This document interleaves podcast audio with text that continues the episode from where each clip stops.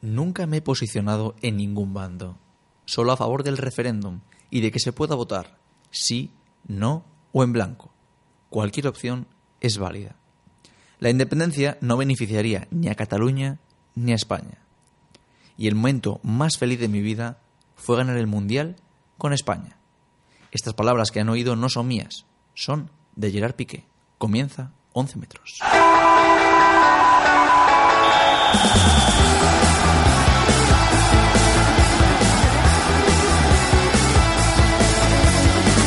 Estás escuchando 11 metros. Uniatlántico Radio. Con una mesa rellena de tertulianos a mi derecha me acompaña Víctor Prada. Viti, ¿qué tal? Buenos días, Óscar. Aquí estamos otro día más comentando la jornada. Y a mi izquierda mi hermano, mi amigo, mi compañero Jaime del Campo. ¿Qué tal, Óscar? Muy buenos, muy buenos días. Nos acompaña tras un largo periplo por los rodajes de Burga, la película, Dani Ruiz, ¿qué tal? ¿Qué tal, señores? ¿Qué tal? Encantado de volver aquí. Encantados estamos. Y en la pecera, nuestro gran técnico, nuestro amigo, nuestro hermano, nuestro compañero de fatigas también, Adri Vega. ¿Qué tal, chicos? Hoy vengo acompañado también. ¿De quién nos vienes acompañado? Pues eh, Samuel Salazar, alumno de tercero de comunicación audiovisual. Vaya, vaya, que ayer tienes nuevos, nuevos Por aprendices, nuevos, becarios, nuevos Nuevos profesionales aprendices. de este mundo de la comunicación. Os recuerdo, nos podéis seguir en arroba unea radio en Facebook, Twitter e Instagram. Además, podéis eh, escucharnos en iVoox y en el WordPress de uneradio.wordpress.com. Les habla Óscar García. Vamos con la Liga Santander.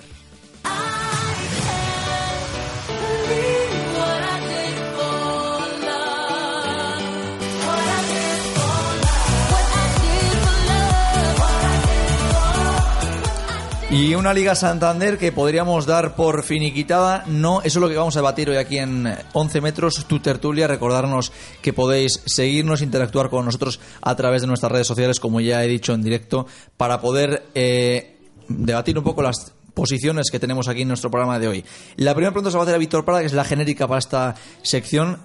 ¿Hay liga? ¿No hay liga? ¿El Barça se puede ir a canaletas? Bueno, liga hay porque quedan nueve jornadas, eh, pero realmente con 11 puntos de diferencia yo creo que el Barcelona lo tiene ya prácticamente ganado todo. Eh, yo diría que hay un 93% de posibilidades de que gane el Barça, por ponerle una cifra.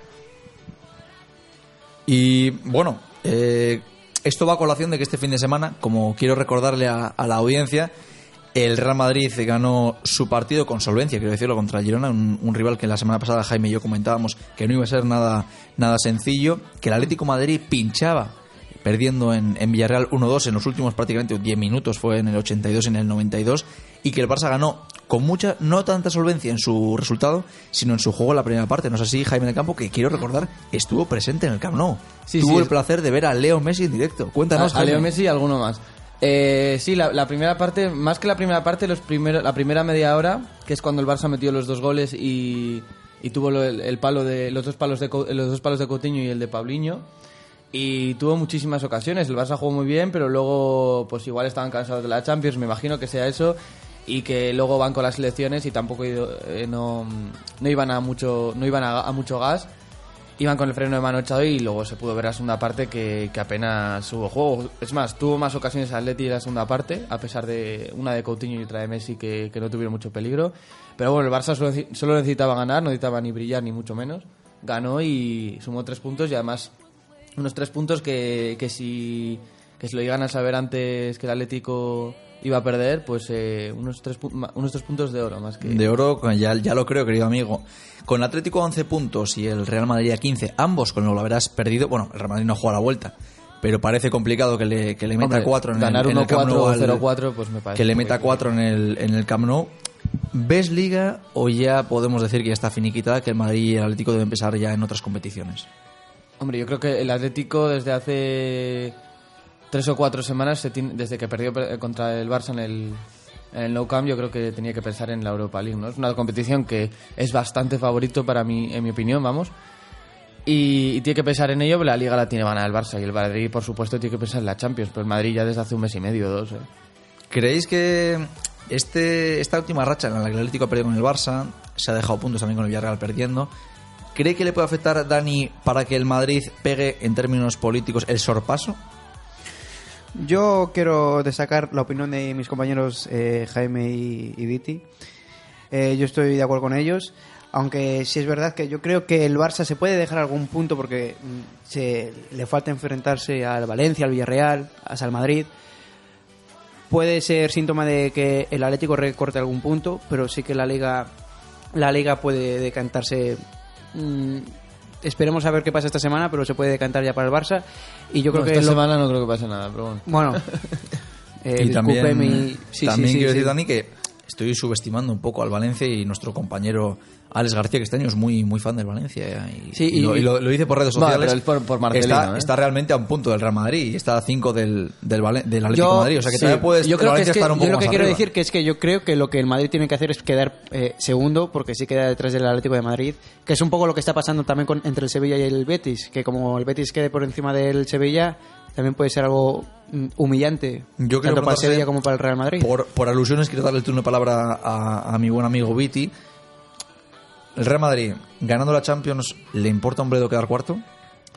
Pues hombre, a ver, realmente la Champions, sobre todo, bueno, en todos los equipos, pero en el Madrid y en su afición, la cual se pasó una temporadita sin Champions bastante larga, realmente limpia cualquier cosa. Pero claro, tanto como quedar cuarto, no sé yo... Hombre, yo como madridista, si el Madrid queda cuarto y gana la Champions, mm, bueno, pues eso, me, me doy con un canto en los dientes, como se dice.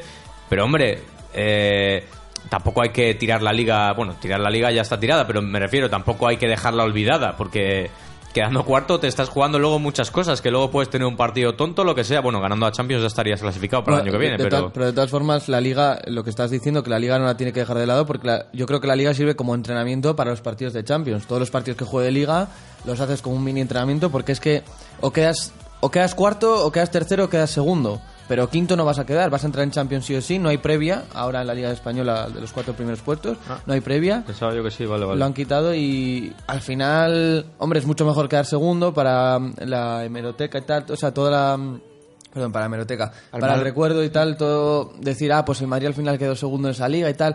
Mejor que decir que quedó tercero o cuarto. Pero yo creo que la clasificación se va a quedar como está. Nah, pues yo Mm, sinceramente, por decir, según lo que has dicho, teniendo en cuenta que no hay esa clasificación previa, que yo pensaba que sí la había, realmente si el Madrid gana la Champions, me da exactamente igual que, que de cuarto o segundo. Y cogiendo ese argumento que ha dado Jaime de que no es lo mismo para el recuerdo quedar cuarto que no, eh, os quiero preguntar a los tres invitados en el día de hoy, también me gusta que Adrián Vega interactúas en este, en este aspecto. El año que el Madrid ganó la décima, recordáis que ganó la décima y la Copa del Rey, que la ganó al Barça en Mestalla. ¿Cómo quedó el Madrid en Liga? ¿Os recordáis? Dani, empieza por ti. Tercero Sí, yo creo que tercero, yo creo que fue cuando ganó el ¿Cuándo, Atleti, cuándo- ¿no? cuándo la...? El año que ganó la décima. Tercero. Tercero. O sea, y realmente tercero y ganó el Atlético de Madrid la Liga. Sí, ¿alguien O sea, se acuerda y- de que quedó nadie Se tercero? acuerda, nadie se acuerda de eso. Y en el sentido en el que el Atlético ganó esa liga. O sea, Hombre, este año, ¿te este año el acuerdas de que el Barça se la el jugó Atlético el quedando Atlético? segundo. y también la, El difere- Atlético- la el- el diferencia Atlético quedando puntos segundo era y el Madrid quedó tercero. O sea, ganó la Champions el Madrid. Este año si gana la Champions queda cuarto y el Atlético queda segundo. Yo creo que a, a la mayoría de aquí, como bien ha dicho Viti, le va, le va a dar bastante igual, ¿no? Sí, También sí. te digo una cosa, que el, el Madrid el año de la séptima, la del gol de Mijatovic en en en Ámsterdam contra la Juventus, creo que el Madrid quedó quinto. Me suena Ese que dato un- me- que quedó en Europa me- League, ¿eh? me sobrepasa. De hecho, Seguro el, que el nuestro buen Madrid, el amigo- Madrid tiene dos, dos, dos Europa League, me parece, bueno, dos UEFAs antiguas, y yo creo que ese año, o la anterior Champions, o esa, quedó quinto. Puede ser, puede ser con. Pero yo, ser, no yo creo que estamos dando ya mucha importancia a que el Madrid vaya a ganar la Champions. Todavía estamos en cuartos, ¿eh? Y le queda un No, no, no, estamos suponiendo, estamos suponiendo sí, sí, sí. Por supuesto, sí. Pero supongamos que no la gana. Pues nada, es un fracaso. Pero es que Que ya ya lo está es- es es- Que cae ver, en cuartos, que se queda cuarto o incluso quinto. No, quinto no va a quedar. Bueno, realmente, realmente, no, no, a ver, yo, yo desconfío mucho de que el Madrid quede tercero también. Lo digo sinceramente, creo que va a tener por ahí baches el, el Atlético para que el Madrid pueda quedar Sí, segundo. pero el Valencia no va a ganar todo. También te digo, también te digo una cosa. El, el Madrid, yo, yo, mm, si tengo que decir Ah, algo, vale, que lo dices digo, digo que va a quedar segundo. Si tengo que decir Vale, algo vale, ahora mismo. vale. Pero lo que sí quiero añadir en este, en este aspecto es que no est- estamos por suponiendo en, en el caso en el que el Madrid ganase la Champions. Si no la gana, o incluso a veces pudiendo ganarla, puede tener la opción de que, de que vale, ya ganó la Champions, pero que su temporada no haya sido la prometedora, en el sentido en el que en febrero tuvo a hacer la Champions. Sí, mira, yo O sea realmente... que sí, que ganar la Champions es importantísimo y creo que por aquí todos lo firmaríamos. Pero igual queda un poco triste en el sentido. quiero decir triste con matices. Esto yo La- sé, que, sé que la audiencia puede generar La que ganó con Capello, controversia. la que ganó con Capello, ¿cómo quedaron en liga? También muy mal. Y- Con Capelo. con Capello. ¿No fue la séptima o...? Rui, yo no había ni nacido. Pero que es eso, que la mitad de la Champions del Madrid, Champions, ¿Cuál? Eh, ¿El gol fuera de juego a la final, dices?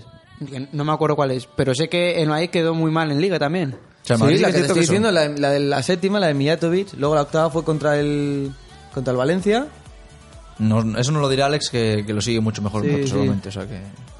La, Pero bueno, era- goles de- la del gol ese Raúl, que, que, que el movimiento ese raro de pierna de Jukic. Sí, sí, sí, puede ser. Realmente era eso, hacer un pequeño análisis en el sentido en el que si el Madrid no conseguía sobrepasar ese, esa posición, si, si quedar tercero y ganar la Champions era, era algo menester, era algo que le gustaría al conjunto blanco y como hemos dicho aquí con, con nuestra voz, nuestra voz blanca, que se puede decir, ¿no, Viti?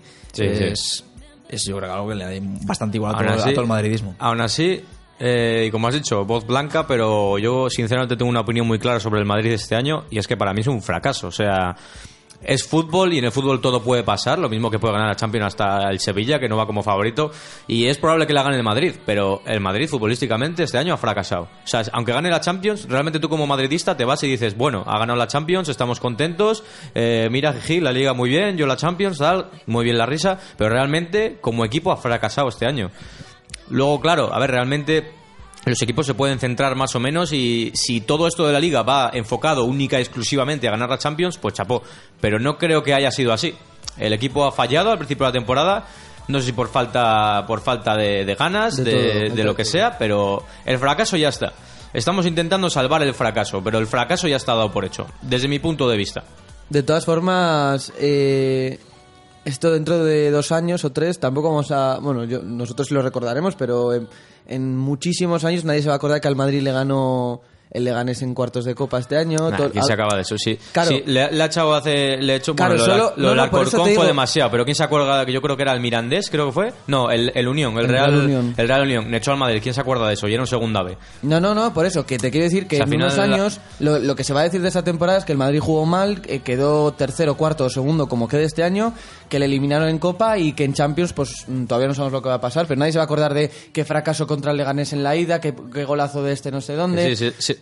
Al final solo se va a recordar que le eliminaron de la Copa, que, que jugó mal en Liga y quedó tercero o cuarto, que no ganó la Liga básicamente, y que en Champions pues eso. Al final se acuerdan de la Champions, es lo que estás diciendo tú. Dice, guau, pues hace no sé cuántos años el Madrid no sé qué, es. creo que quedó quinto y nosotros en plan como... Lo, lo que te decía ah, antes ¿sí? de la- Ah, del, año de la no lo sép- sabía. del año de la séptima, que quedaron, que creo que quedaron quintos, nadie se Sí, que quedaron quintos. Se acuerdan que ese año ganaron tú, la séptima. Y yo ni lo sabía realmente, ni lo sabía. Y de lo que ha preguntado Oscar de cuándo, cómo quedó el Madrid cuando ganó el Atlético, bueno, eh, si hubiese dicho cuando hubiese ganado el Atlético ya lo hubiese sabido, pero cuando ganó la décima, y yo hasta me lo he pensado, o sea, y lo mismo hubiese quedado cuarto o segundo, no lo sabía, realmente no te acuerdas de eso. ¿Te acuerdas del gol de Ramos? ¿Te acuerdas de, del 6-2 del Barça? De esas cosas. Bueno, ¿te estoy yo aquí para recordaros todo, ¿eh? no os preocupéis. Bueno, y un pequeño apunte para finalizar esta sección y ya pasar a hablar de la, de la Champions. Es una pregunta genérica que quiero hacer a todos. Quiero empezar por Dani. Estos últimos partidos el Madrid está desempeñando un fútbol bastante, bastante ambicioso en el sentido en el que no, no juega tan, tan quiero por así decirlo, a la defensiva en ese entorno, está mucho más ofensivo, está poniendo mucho más en valor a Marco Asensio y Lucas Vázquez y no está jugando Casemiro. El Madrid está jugando mucho mejor sin Casemiro. Y, los goles que está recibiendo no le, compensan bastante los goles que mete. O sea, ¿realmente es necesario Casemiro en el Real Madrid? Depende del partido. Yo creo que en este momento eh, Cristiano Ronaldo está muy bien, eh, Luka Modric también está muy bien y eso mm, da ventaja al Madrid en su aspecto de juego. Eh, ofensivamente, el Madrid ahora mismo mete todos los goles que no ha metido en la primera vuelta. Y respecto a lo de Casemiro, pues depende del partido, lo que te digo. En un partido igual sí que te viene bien. Contra el PSG, por ejemplo, yo sí lo hubiese puesto. Pero contra un Girona, pues depende, no sé cómo lo manejará Sisu. O sea, realmente sí que mm, tomo un poco con pinza lo que me estás contando, porque creo que lo puedo hilar bien, pero sí que estoy contra el PSG, que es un rival que se anteponía un nivel superior a, a lo que realmente se vio en el terreno de juego. Sí que se vio un partido de lo que podía ser de los principales partidos a nivel mundial. Sí que fue quitar a Casemiro en el Bernabéu fue cuando Madrid empezó a funcionar. O sea, realmente igual es un jugador que ha servido bastante, pero igual que, que hemos visto que ha servido, igual hubiese servido mejor sin él y con Modric y Kroos, ¿no? Yo creo que Casemiro es un jugador, como ha dicho Ruiz, eh, que es, es un jugador de cierto tipo. Y esos jugadores de cierto tipo vienen bien en ciertas, en ciertas ocasiones. No sé si me explico. Imagínate que le toca, pues bueno, mismamente la Juventus. Eh, está jugando el Madrid contra la Juventus, gana el partido, la vuelta, hace falta poner a un tío que amarra atrás y juegas, eh, juegas luego ya con Casemiro de pivote y más por delante, yo que sé, Modric y Cross o Modric y Asensio, lo que sea. Pero generalmente yo sí que estoy contigo, Oscar, que yo jugaría, pues eso, con Modric y con Cross ahí atrás, atrás de medios y ayudándose, y ya digamos de enganche a Isco, Asensio, uno en banda, otro de medio centro ofensivo, lo que sea. Pero sí, yo creo que la mejor versión del Madrid puede que sea sin Casemiro, aunque tampoco es como para decir que es un jugador eh, innecesario para nada. A mí me parece un jugador brillante para, para lo que es. Para lo que es. Y tomando como referencia a Casemiro y dejando ya de lado a la Liga Santander, vamos a pasar a hablar de la competición que ganó el Real Madrid el año pasado. Vamos a hablar de la Champions League.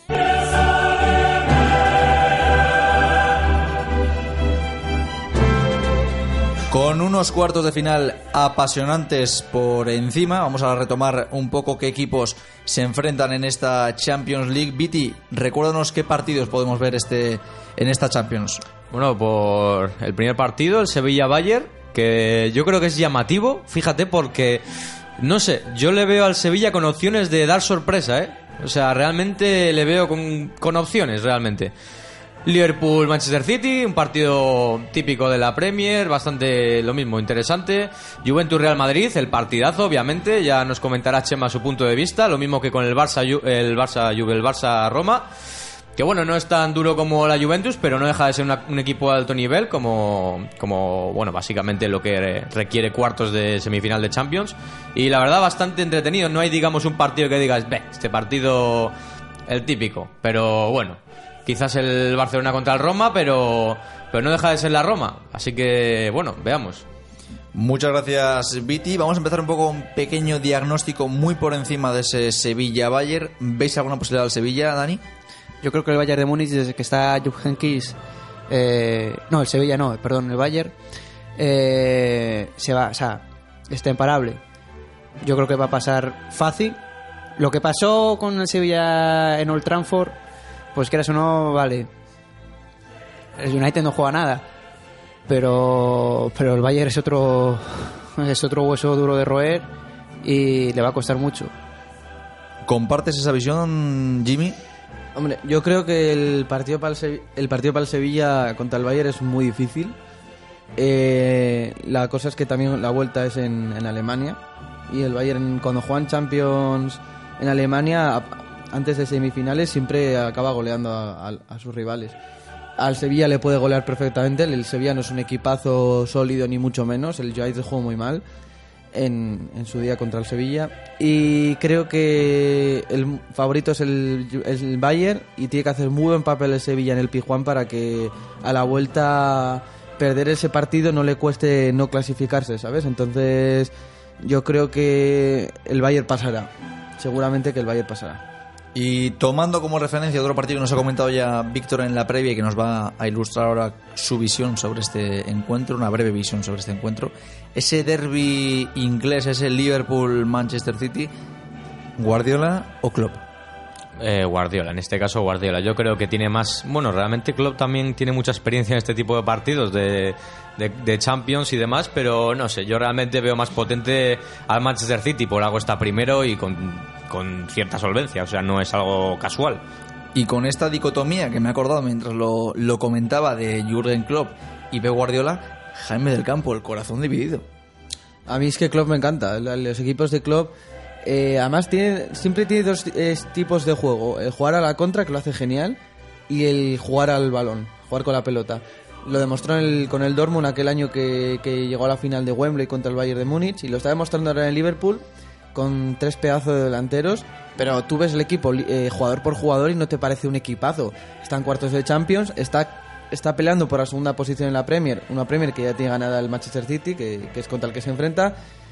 Y yo le veo que juega muy bien. El problema que tiene es la defensa. Si tuviera una defensa más sólida, lo vería como candidato, porque es que la delantera es una pasada. Recordemos que ahora mismo Salah, delantero de Liverpool, es bota de- va a ser bota de oro. O sea, tiene, va en camino para convertirse en bota de oro.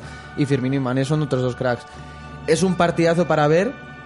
Por lo que te digo, Liverpool es un equipo que juega la contra y el Manchester City un equipo que tiene el balón. A ver quién gana, el balón o, o Y la contra. hay O sea, que- es y a muy ver- hay que decir Y a ver qué gana la contrabalón. Con eso quiero preguntarte a ti, Dani Ruiz. Tú que eres un jugador que ve el fútbol a tu, a tu estilo, a tu manera. ¿Cómo ves? ¿Qué, ¿Qué crees que puede funcionar más en la Champions League?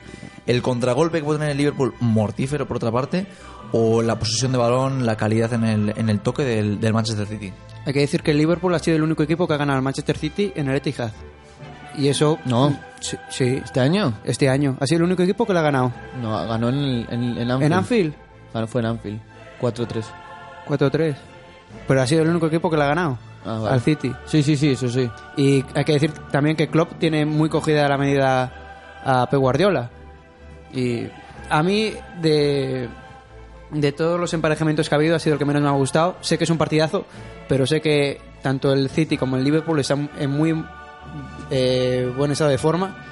Y sí que me hubiese gustado verlos en semifinales. Hombre, yo sé que soy muy de la línea tuya en este aspecto en la que no me gustan mucho los derbis en Champions. Porque bastante se le ven ya en Liga como para meterles en competiciones Sí, de, este- pero llega de un, esta llega un momento que es inevitable por, Hombre, claro, pero, para los equipos. pero me refiero No. que puedes evitarlo raro que no haya habido un emparejamiento español en Es cuartos. lo que, es lo que te digo, o sea, a mí, oja, pues un Madrid-Sevilla, un Madrid-Barça, un, un, un Barça-Sevilla, no me hubiese gustado, no me hubiese gustado mucho, pero, a ver, yo soy de la línea en la que prefiero que se enfrenten desiguales, en el sentido en el que no hayan coincidido ya y no hayas visto un poco lo que ya se ha visto un poco antes.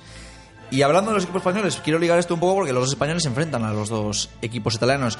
Y con ello tenemos a nuestro compañero, amigo, estimado alumno de esta universidad, José María Torices, que no ha podido venir hoy por aquejado de unas molestias estomacales, de las cuales le pedimos, le estimamos una pronta recuperación a nuestro amigo Chema, que nos va a ilustrar un poquito sobre la Juve, un gran aficionado de la Juve de Turín, ¿Qué posibilidades te puede tener la Juve? ¿Qué, ¿Cómo juega esta, esta Juventus Turín? ¿Qué frente le puede hacer al Real Madrid?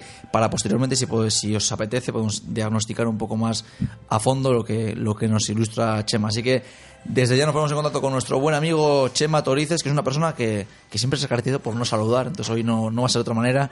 Así que Chema, buenas tardes. ¿Puedes contarnos algo que no sepamos de la, de la Juve?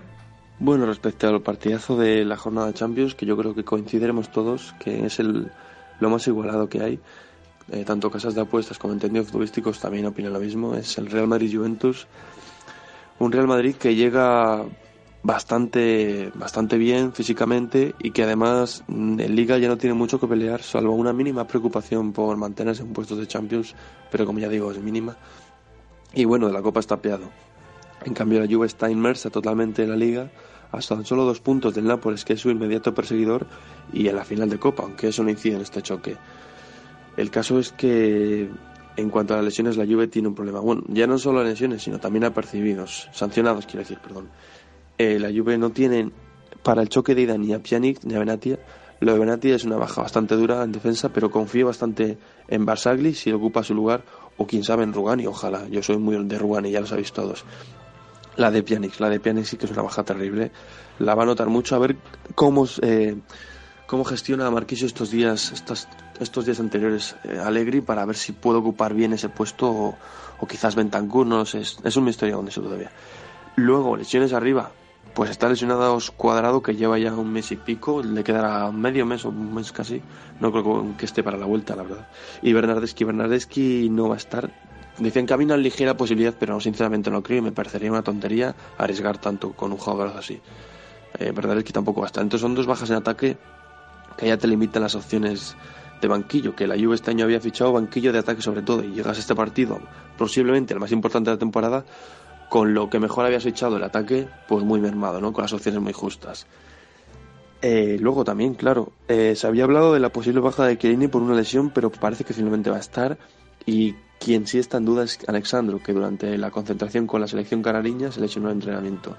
Una lesión muscular por la que fue, se retiró y ha vuelto a Italia para seguir sometiéndose a, a pruebas, ¿no? Entonces, ya he contado un poco aparte de lesiones y tal, el choque en sí. El choque en sí es el primero en casa de la Juve, o sea que va a ser...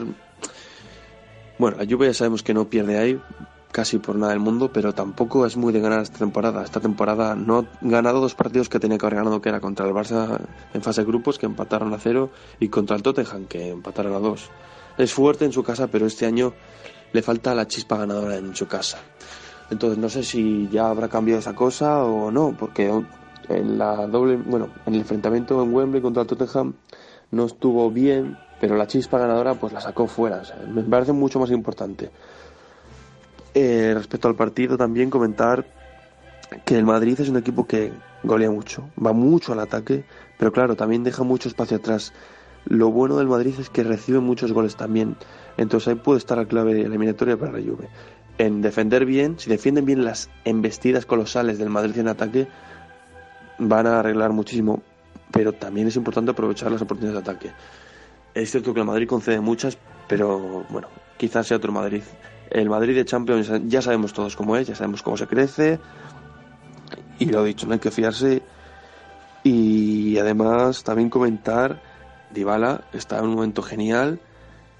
Higuaín está en un momento espectacular.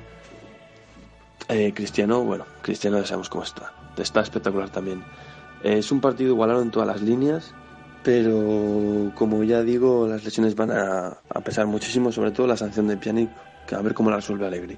Por cierto, yo creo que Allegri firmaría el 0-0 en Turín, porque la vuelta en el Bernabéu con todos recuperados, con todos los sancionados ya bien, eh, creo que la firmaría Allegri, porque vas al Bernabéu no despreocupándote en defensa, sino ya un poco más con la tranquilidad de atacar bien. Entonces, en conclusión, decir que es una eliminatoria igualada, la más igualada a mi parecer, que va a ser muy importante para Juve mantener la férrea defensa frente a los constantes y contundentes ataques del Madrid y aprovechar las oportunidades que te concede el Madrid cuando se despista en defensa de la Juve atacando con un Dybala y Wayne que está en muy buen estado de forma. Y bueno, quienes crean que esta eliminatoria es muy clara para el Madrid, que he leído muchos madridistas, mucha soberbia madridista, pues están equivocados. Creo que olvidan quién es el subcampeón de Europa, sí, que nos eliminaron, no sé qué, pero eh, a doble partido la Juve cambia mucho. El Madrid nunca ha eliminado a la Juve a doble partido. Así que la suerte está echada. Muchas gracias, eh, Chemi. Recupérate pronto, queremos verte por aquí de nuevo en 11, en 11 metros. Con esa última premisa que nos ha dejado nuestro compañero, con la de que el Madrid nunca ha eliminado a la Juve, te pregunto, Viti, ¿hay miedo en el madridismo? Hombre, miedo como tal, miedo de, uff, eh, qué mal lo voy a pasar, no. Pero sí te voy a decir que los que están poniendo, nada, que a la Juve le vamos a eliminar fácil, tal, o sea, las narices. O sea, para mí, después del Barcelona, la Juve era el equipo a temer, más que el Bayern, de hecho, mucho más que el Bayern. No sé mucho que si viene bien el Bayern de forma, lo que sea, que si la Juventus está mal. A dos partidos, como ha dicho bien Chema, es el típico, es la típica eliminatoria que te vas con, el golaveras, eh, pues eso, con el típico empate y te sales con el golaveras en contra y que te echan rapidito. Yo realmente es al que más miedo tengo. Eh, mala suerte que nos ha tocado, bueno, también obviamente como he dicho el Barça, pero el- la Juventus es el típico equipo que te echa, que vas ahí como que ganas y te echa. Y con esto quiero hablar también con un invitado que tenemos en el programa de hoy, un buen amigo, Dani Ruiz, que es un ídolo incondicional, un fan, es para él lo más alto que hay en el universo. Andrea Pirlo, exjugador de la Juventus Turín. ¿Pesa un poco en el corazoncito ese pasado de, de, de Pirlo en la Juve para salir un poco más, apoyar un poco más a la Juve que al Madrid o vas a seguir apoyando al Real Madrid? es broma, Dani no es del Madrid. No, no, no, no, no soy como Alex, pero bueno. Eh, yo estoy de acuerdo con Chema en, lo, en lo que, Ale. en lo que hay mucho soberbio madridista que opina que esto está cerrado ya, como hay mucho soberbio de cualquier otro equipo. Yo creo que cualquier persona objetiva, sea del equipo que sea, sabe perfectamente que va a ser una eliminatoria difícil y que eh, a doble partido mm, la Juventus es un equipo italiano que se puede encerrar en Turín, te puede sacar un resultado de 0 a 0 y luego en en el Bernabéu pues finiquitarte el partido con un gol de, de Higuaín o de Dybala. Puede perfectamente mantener la portería cero, yo creo. Y es una eliminatoria muy, muy dura, a pesar del muy buen momento que está ahora pasando el Real Madrid. Y con esto, Jaime, ¿tú ves a la Juve con posibilidades de repetir la machada que le hizo al Barça el año pasado en, en Champions o crees que no está para esos trotes este año? Yo este año no le veo paso a Strate, sinceramente. Yo creo que contra el contra el Tottenham se le apareció la Virgen. Sinceramente, pues la- el partido de ida fue un repaso del Tottenham, fue empate a dos, pero el primer gol es fuera de juego, el segundo es un penalti y luego el resto del partido fue, fue para el Tottenham. Y la vuelta fue el Tottenham, para el- todo el partido para el Tottenham y fueron dos jugadas aisladas de la Juve lo que le hicieron pasar, que sí, que la Champions es suerte. Al final es una parte suerte, eh, otra es experiencia y otra, y otra parte es tener buen equipo. La Juve tuvo suerte, tiene experiencia y además también tiene buen equipo. No vamos a decir que tiene ahora mal equipo, porque tiene a Dybala, tiene a Higuaín, tiene a Pjanic. Pjanic ha dicho Chema, por cierto, que no juega Sí, la- tiene las bajas de Benatia, de, ¿De Pjanic? de Pjanic, Bernardas- de Bernardeschi también creo que ha Cuadrado, Bernardeschi y también recientemente de Chiellini. Bueno, me O sea, imagino que jueguen- equipo con, pero- con En tiritas, medio, ca- medio campo jugarán Matuidi y Kedira y en la defensa, pues en vez de jugar eh, Benatia, jugará Barzagli con, con Eh, fuera, Douglas fuera de micrófonos hablé con, con Che y me contaba que Buffon en portería, línea de cuatro para De Siglio, Rugani, eh, Rugani no, Barzagli, Barzagli. que Barzagli con Rugani y por la izquierda Alexandro, centro del campo eh, con Matuidi, Kedira y Marquisio. ¿Y Chiellini qué pasa? ¿No juega? Está, lesa- está lesionado, te he dicho. Dybala, ¿No juega? Douglas Costa y delantero. Es duda, día. Sigue siendo un equipazo. Es Por muchas... Al ser duda es complicado Puede que no le quede fondo, pero Ah, y sigue siendo además un también te digo equipazo. una cosa, que Alegris no es un entrenador. ¿eh? No es Y- un entrenador cualquiera. A mí me parece un muy buen entrenador.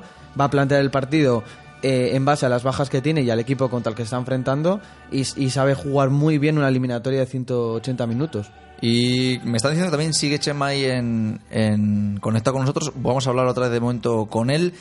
Finalmente os preguntaré una, un pequeño, una pequeña porra que me digáis de, la- de los resultados. Pero vamos a pasar ya a ese Barça-Roma. Me está diciendo aquí que Chema quiere explicarnos un poquito cómo va cómo va a plantear el partido la Roma con el Barça, que a priori yo creo que nadie de aquí lo duda. Creo que es el partido quizás que esté más desequilibrado entre comillas. No quiero comer mis palabras, pero sí que veo al Barça muy superior a la, Oh, a la Roma. Así que Chema, ¿qué nos puedes contar importante de la, de la asociación Fútbol Roma? O ese Roma, no sé, no, no recuerdo muy bien. La Roma, ¿qué nos puede contar de ella, Chemi? Bueno, respecto al partido que envuelve al Barcelona y Roma, eh, la Roma se ha tratado mucho de cenicienta del grupo, del caramelito del sorteo, pero bueno, es una Roma capaz de lo mejor y lo peor. Lo peor lo hemos visto varias veces en la temporada, se aleja del Scudetto o tiene malos tramos en los que los resultados no acompañan, y el juego, por supuesto. Lo mejor, lo bueno que ha tenido esta temporada Roma, bueno, la Roma quedó primera en el hipotético grupo de la muerte de la Champions League. Apeó al Atlético de Madrid hacia la Europa League y quedó por encima del Chelsea, metiéndole un 3-0. Algo que creo que hay que tener muy en cuenta. El Barça ha sufrido algo para eliminar al Chelsea y la Roma le metió 3-0. Sí, es un partido, tampoco hay que entrar en detalles aquí, pero bueno, lo único que quiero decir es que no hay que subestimarla, ¿eh? ni mucho menos pensar que esto ya está hecho. Sé que los culés no lo piensan, pero sé que hay otros que sí. Entonces, ¿cómo llega la Roma? La Roma llega con la lesión de Pellegrini, pero bueno, lleva bastante tiempo lesionado, así que tampoco creo que pese mucho. Un joven mediocampista que está haciéndolo bien. Y creo que jugarán un partido físico, planteado en lo físico con Engolán, De Rossi y quizás Strudman en el centro del campo. Eh, arriba jugarán en seco dos metros, poco más que decir. Y el delantero, que nunca me acuerdo del nombre, ya lo siento, en defensa se apoyarán en Manolas, que está haciendo una gran temporada, y en la experiencia de Kolarov, muy útil durante este tramo de la, de la temporada. Pero bueno, el mejor jugador de la Roma está siendo y ha sido toda la temporada Alisson. El guardameta de la Roma ha salvado a su equipo en múltiples ocasiones, tanto en Liga como en algún partido de Copa, como en Champions. No hay que más que ver la eliminatoria contra el Shakhtar Donetsk. Cualquiera que lo vea te podrá decir que el mejor ha sido Alisson. Y a poco bien que esté la defensa de la Roma, con Alisson bien, va a ser difícil marcar un gol, va a ser duro. Dicho esto, el Barça marcará 5, ya me veo. Pero bueno, de previa se ve así. Eh, La Roma, la Roma puede tener una buena defensa y como Alisson tengo al día, va a ser duro. Dicho esto y en conclusión, creo que es un partido 80-20 para el Barça, que no se debería complicar mucho, pero que habrá que ver cómo plantea Roma y sobre todo cómo llega, porque ya digo, es una Roma muy irregular esta temporada, capaz de lo mejor y lo peor. Importante no fiarse ni un pelo y para la Roma, pues mucha suerte. Muchas gracias, Chemita, que no sabe que estabas todavía en directo con nosotros. Lo mismo te digo, recupérate si sigues ahí. Y hablando con lo que nos ha contado Chema, bueno, pues nos ha vendido un poco a la Roma como algo complicado para el Barça. ¿Lo ves así realmente, Jaime? Pues a ver, tampoco me, no, no me fío mucho de la Champions en general, pero yo creo que eh, si las amenazas son Pellegrini, que además ha dicho Chema que está lesionado, Seco y Perotti, pues eh, apaga y vámonos en realidad.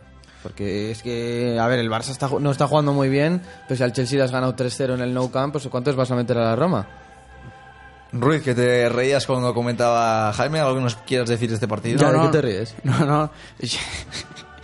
No, es verdad. Mm, Yo creo que también dan muy por sentado que va a pasar el Barça.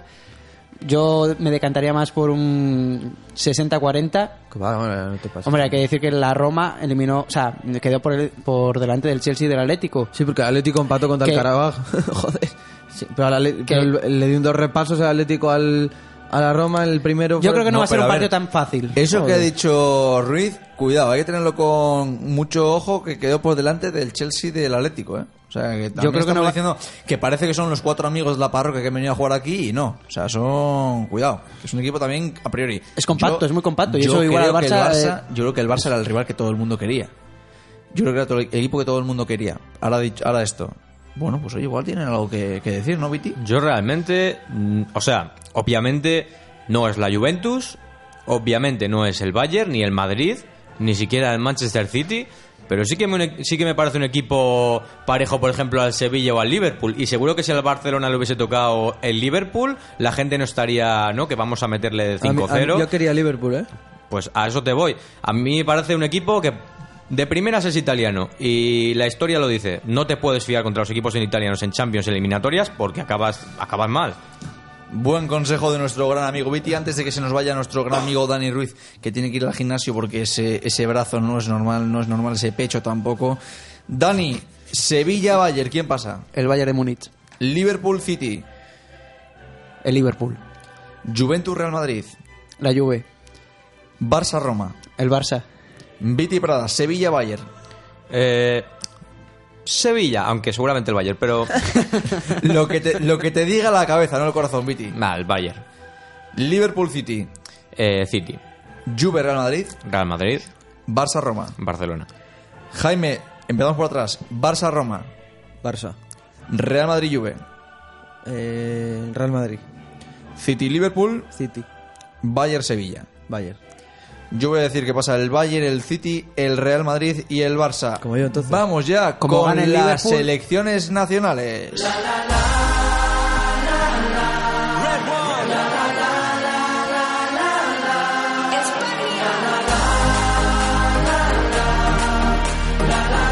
De,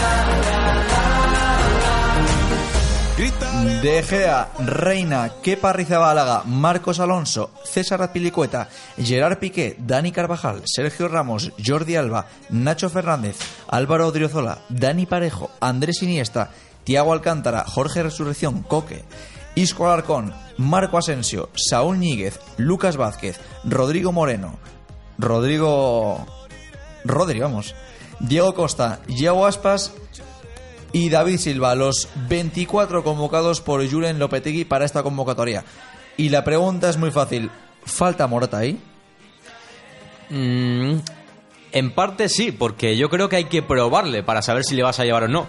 Pero ¿a quién quitas? Claro, es que realmente también tienes a, a Iago Aspas, a Diego Costa, a Rodrigo. Al final en el partido va a jugar uno y como mucho dos al mismo tiempo. Es que tampoco vas a llevarte a cuatro delanteros ahí para simplemente por, porque les tengas que meter.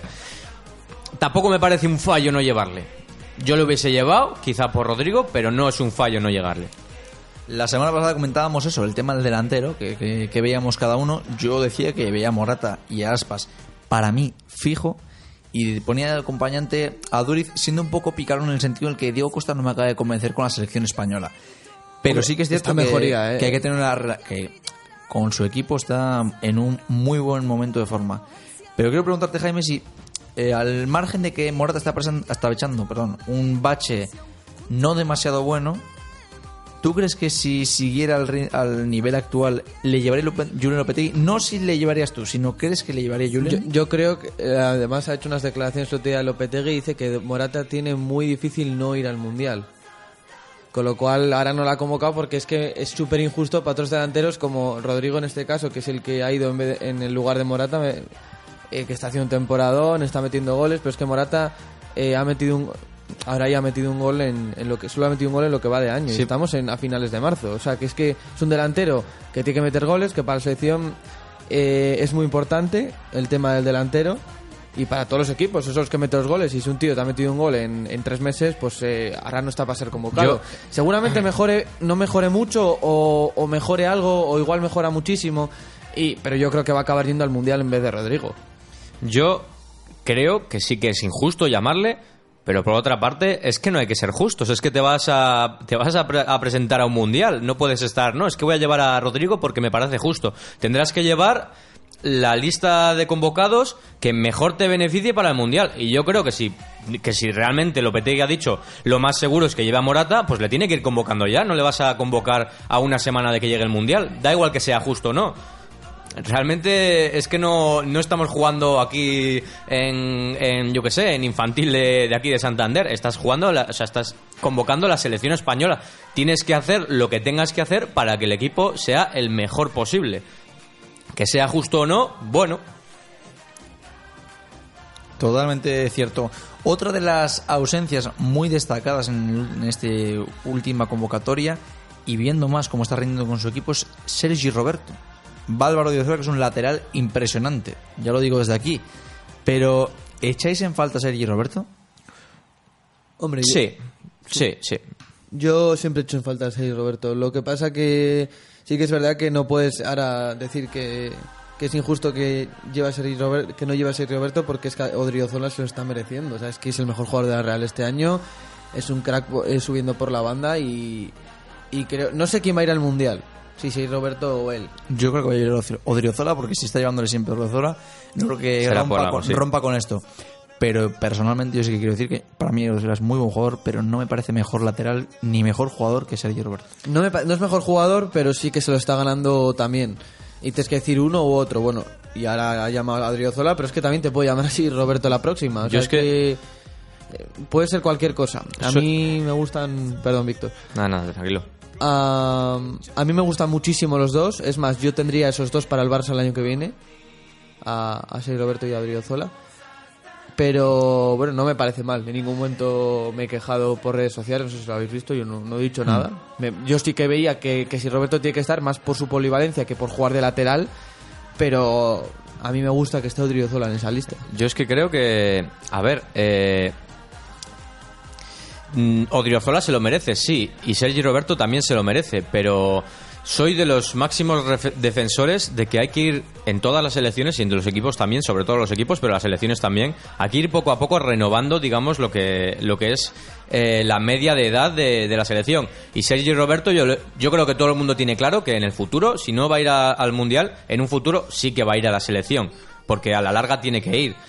Hombre, yo Hombre. Ahí, ahí ya entro en más dudas porque el tema de Carvajal, Carvajal es su edad y Odriozola es más joven. O sea, no sé yo si... Sí, pero Carvajal es Carvajal. O sea, realmente a Carvajal no le puedes quitar. Estoy hablando de gente, por ejemplo, sí, sí. Dani Parejo, pues es polivalente, Sergio Roberto. Dani Parejo, ¿está a buen nivel? Claro que está a buen nivel. Pero ¿cuánta edad tiene? ¿Qué le vas a poner este mundial y como mucho la Eurocopa que viene? Cámbiale por Sergio Roberto y que vaya cogiendo, que vaya rodándose. Y si no juega de titular, pues que no juegue de titular, pero poco a poco hay que ir renovando la edad. Claro, aprovechando que Dani Parejo es centrocampista y que en esta lista va uno más de lo que era el Mundial, o sea, en esta lista hay 24 jugadores y para el Mundial van 23. Dando por hecho que Busquets, que no está, va a ir, nos sobran dos futbolistas en esta convocatoria. Bueno, Rodri está claro que no va y a ir. les voy a colocar en el centro del campo. ¿Quién os sobra? De, dando por hecho que Iniesta, Tiago, Coque, Isco, Asensio tomándole como interior que no es interior, y Saúl van seguro, Parejo y, Bueno, y Silva, le, como- Silva le cuentas como delantero. ¿no? y Silva cuento más como delantero igual. como- Es que es increíble porque Silva en la selección Sí. juega delantero Totalmente. y en el City juega construyendo construyendo con De Bruyne en el centro del campo. Eso es Tomando, muy- totalmente, sí, es, es muy cierto, sí, realmente... Sorprendente. es sorprendente, sí. Tomando por hecho a esos como fijos, que habrá que destacar un poco igual el rendimiento que pueda dar Tiago o no con, con lo, No, Thiago lo es- justo, Thiago lo es justo, lo justo, no, si lo que estoy hablando es el, el tema del rendimiento que le damos nosotros a, a Tiago en la Ah, selección o a. Coque. Pero sí que es que veis, todos firmáis que Rodri y Parejo no van a ir al Mundial. Mm, yo lo de Rodrigo no lo tengo tan claro, pero Sí, yo yo creo Parejo... que Rodrigo no va. A Parejo no le llevaría, no le llevaría, yo creo que no va a ir y de hecho me parece absurdo convocarle si está prácticamente claro que no va a ir, porque lo que decimos, que más da que sea justo, que lo que queremos es que España gane el mundial. A mí que sea justo que convoquen a- al uno o al otro me da igual y como yo yo creo que piensan todos los españoles. Porque también, eh, tomando como referencia lo que me ha dicho Jaime de, los de Silva, claro, es que igual también en, banda hay mucha gente igual, porque vamos a tomar por, como a Isco, vamos a tomarlo como extremo, junto con Asensio. Es que, por Juan, ejemplo, es que no- en, una, en una banda vamos a poner esos dos. varían mucho la posición. Y en la derecha vamos a contar a Silva y vamos a contar también a Lucas Vázquez. O sea, realmente hay muchísima polivalencia como para decir, oye, pues igual sí, me, sí puedo llevar a, a Rodri, por ejemplo, para que tenga No, ese el- pivote con... Es que iba a decir antes una cosa. El sustituto de Busquets para Lopetegui en la selección es Saúl.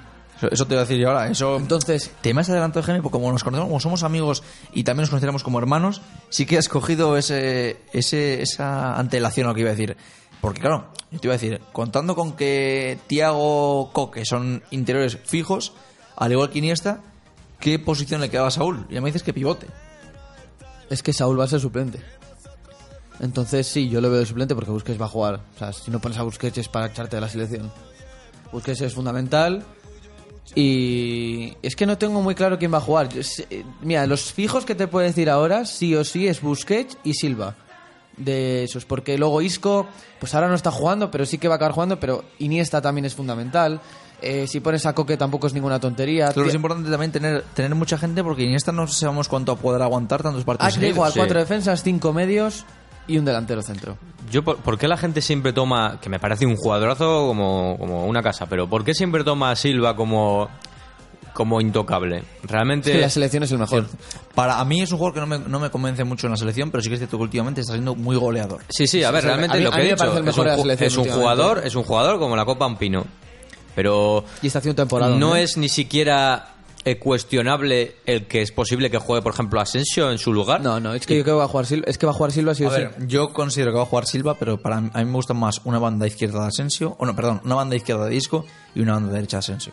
Pues A mí a me, convence más, pero sé Sí, que va sí, a eso jugar, está- sé que eso va a jugar. Silva, Sí, sí, yo porque Silva últimamente con la selección lo está haciendo genial. Vale, pues ahora mismo lo tenemos. Tienes a Isco por la izquierda y a Asensio por la derecha. Has dicho de medio ofensivo, tendrás a Silva.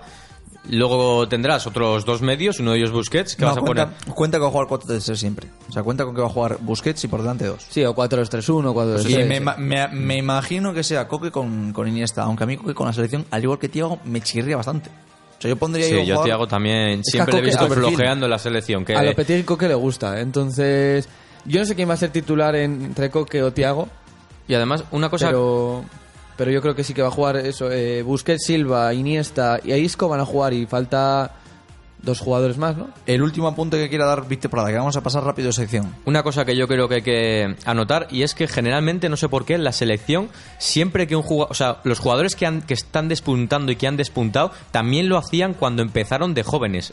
Y siempre ha pasado, porque todos los que están ahora donde están y los que se han retirado también despuntaban y eran importantes cuando tenían sus 22 años. Gente como Tiago y como Diego Costa que no están dando el nivel que tienen que dar, hay que cuestionarse si le queremos para el futuro. Totalmente cierto. Yo Tiago le, cuestiono mucho en el sentido en el que no es que no sea buen jugador, porque lo es, pero a veces ralentiza demasiado el juego y aparte es un jugador muy de cristal. O sea, los Alcántaras son muy de cristal, entonces a saber cómo, cómo puede ser esto. Muchas gracias por esta aportación. Esperamos que la selección se traiga el segundo mundial hacia aquí. Tendremos más tiempo para batirlo, seguro en 11 metros. Ahora vamos a conectar con nuestro compañero Alex García, que hoy se encuentra fuera de, de los estudios, se encuentra en, en Omoño, al que mandamos un gran saludo y nos va a, manda- nos va a hablar un poco del, de cómo ve la situación del Racing de Santander nuestro amigo Alex. Alex, buenas tardes. De voces coreando tu color, más que una vida es una dulce sensación. Es el veneno. ¿Qué tal, Oscar, compañeros? Buenas tardes. Pues eh, un fin de semana el del Racing que vino con victoria frente a la Morevieta por ese 2-0 en casa. Un partido que la verdad eh, para el aficionado no fue de lo más eh, lucido que pudiera ser, y más teniendo en cuenta de dónde viene el Racing en las últimas temporadas, pero lo que sí que fue eh, fue efectivo porque el equipo cántabro supo sobreponerse en este caso al bache que sufrió en Baracaldo, también al que sufrió eh, tres semanas antes frente al Bilbao Athletic y parece que en casa no pierde el ritmo. Un 4-0 frente al Vitoria hace dos semanas y el pasado fin de semana ese 2-0 ante, ante la Sociedad Deportiva Amorebieta. Un partido, como digo, en el que la Amorebieta no puso en excesivos problemas al Racing, pero que quizá eh, dejó algo que esperar todavía para el equipo cántabro. Quiero decir, eh, aún falta para que el Racing esté al nivel que todos deseamos en ese playoff de ascenso. Seguramente que en el estudio muchos estaréis de acuerdo conmigo que este Racing ahora mismo no es eh, temido por nadie, más que nada porque no es capaz de sobreponerse a los partidos eh, que juega lejos de los campos de sport del Sardinero. El Racing de en este caso Carlos Pouso, le está costando mucho hacerse con los resultados fuera de, de los campos de sport del Sardinero. De hecho, eh, la última victoria del Racing a domicilio se produjo en Anduba hace más de un mes. Una situación que no está gustando nada al aficionado y que por supuesto a la, a la gente le está cansando y no le está dando ninguna esperanza de cara al playoff. Más cosas, porque, porque este fin de semana eh, vuelve la liga, en este caso el Racing visita el campo del Burgos, el plantío, en una jornada que promete ser interesante, no interesantísima, porque van a haber partidos muy importantes a tener en cuenta. No solo juega, el Racing, se juega cosas este fin de semana, sino que también habrá jornada para el resto de equipos que están ahí arriba. Ahora mismo hablamos de ese Burgos Racing, pero hay que tener en cuenta los partidos que van a disputar equipos como el Mirandés, como el Sporting B y por supuesto uno que se ha colado ahí y que también debemos estar pendiente que es la Real Sociedad B. No solo ellos, porque también el Bilbao Athletic es el equipo que está persiguiendo ahora mismo al Racing y hay que hacer lo posible para evitar que el equipo vasco se haga con el puesto de playoff que ocupa ahora mismo el, eh, Racing. Vamos por partes porque el eh, Lealtad de Villaviciosa será quien reciba al Mirandés el próximo domingo a las 12 de la mañana. Partido interesante, recordemos que en este caso eh, Las Caleyes, el campo de Lealtad, es un terreno de juego bastante complicado para los equipos a los que les gusta jugar al fútbol y hay que decir que este Mirandés es un equipo que le gusta tratar bien la pelota, le cuesta eso sí jugar en campos como el de Lealtad. Veremos a ver de qué es capaz el equipo de Miranda de Ebro, el equipo de Pablo Alfaro. Más cosas porque también otro que visita otro campo complicado en Asturias es el Sporting B que va a visitar al Caudal Deportivo. Curiosamente el próximo rival del Racing en los campos de Sport del Sardinero. Un partido que se disputará el domingo a las seis y media y que seguiremos atentamente, por supuesto, eh, para ver de qué son capaces los rivales del Racing. El Bilbao Athletic visitará el campo del Vitoria y la Real Sociedad B visitará el estadio del Leyoa. Así que los dos rivales vascos del, Racing, visitan eh, a equipos de su misma comunidad autónoma, mientras que el Mirandés y el Sporting B visitarán a los dos eh, equipos asturianos que hay junto al líder de la categoría, el Sporting B. Y el Racing, bueno, pues el Racing visitará el plantío el próximo domingo a las 5 de la tarde eh, en un encuentro que promete ser muy interesante porque una victoria puede hacer que el Racing se reenganche a luchar por los puestos de arriba de la clasificación, a luchar por algo más que ser eh, tercero, ser cuarto en lo que queda de temporada y un eh, encuentro al que va a ir acompañado el equipo de Carlos Pouso por aproximadamente 700 racinguistas. Al menos son esos, son ese el número de eh, entradas que ha traído el equipo burgalés a Santander y esperemos que se vendan todas. Si no recuerdo mal, ahora mismo hay unas 200, 300 entradas ya vendidas. Dicho lo cual, el Racing tiene que ganar en Burgos. Será un partido complicado porque el Burgos es uno de los equipos que menos goles encaja, aunque eso sí, eh, ahora mismo, eh, tal y como están las cosas, encajó, eh, ha encajado mucho más de lo que había encajado anteriormente. Eso sí, es el que menos goles ha encajado, con 19, pero ocupa la undécima posición. Así que es muy importante traerse los tres puntos de Burgos. Termino repasando el periodo de ascenso, como está ahora mismo, esos puestos de arriba en la segunda división B, el grupo 2, líder el Sporting B con 60, segundo el Mirandés con 57 y tercera la Real Sociedad B con 55. Es cuarto el Racing con 54, por detrás viene el Bilbao Athletic. A ganar a Burgos. Muchas gracias, eh, Alex. Te mandamos un fuerte, un fuerte abrazo. Vamos con la nueva sección que el director de este programa inventó. Vamos con el juicio de 11 metros.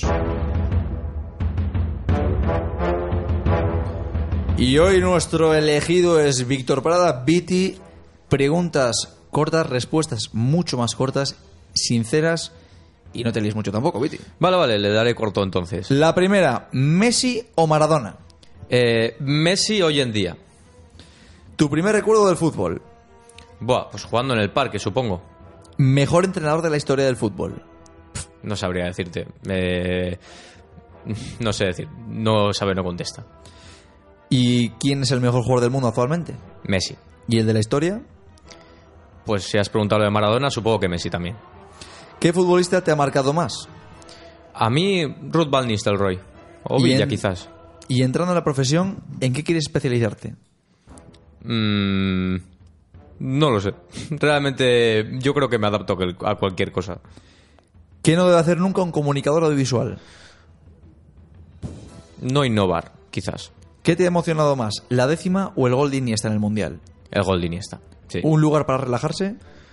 Mm, mi casa ahí con la Play Flaman. ¿Cuál es el estadio que más te gusta? Eh, el Bernabéu me parece precioso, lo siento. ¿Qué mote tienes entre tus compañeros de 11 metros?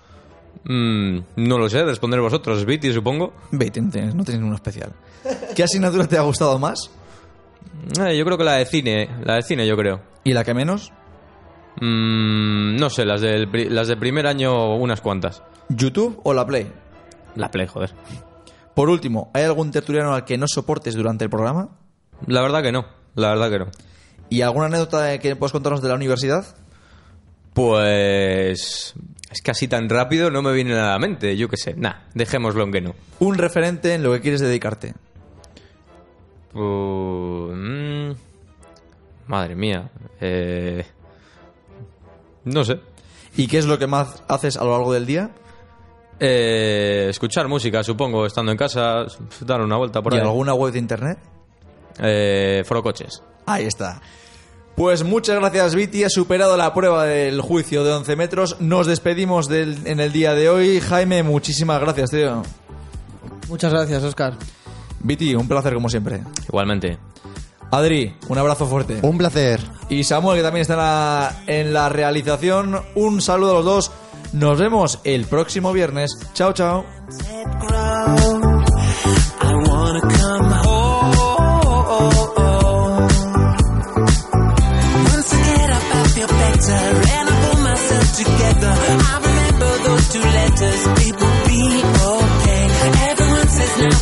I still only if it's better being hurt like this forever.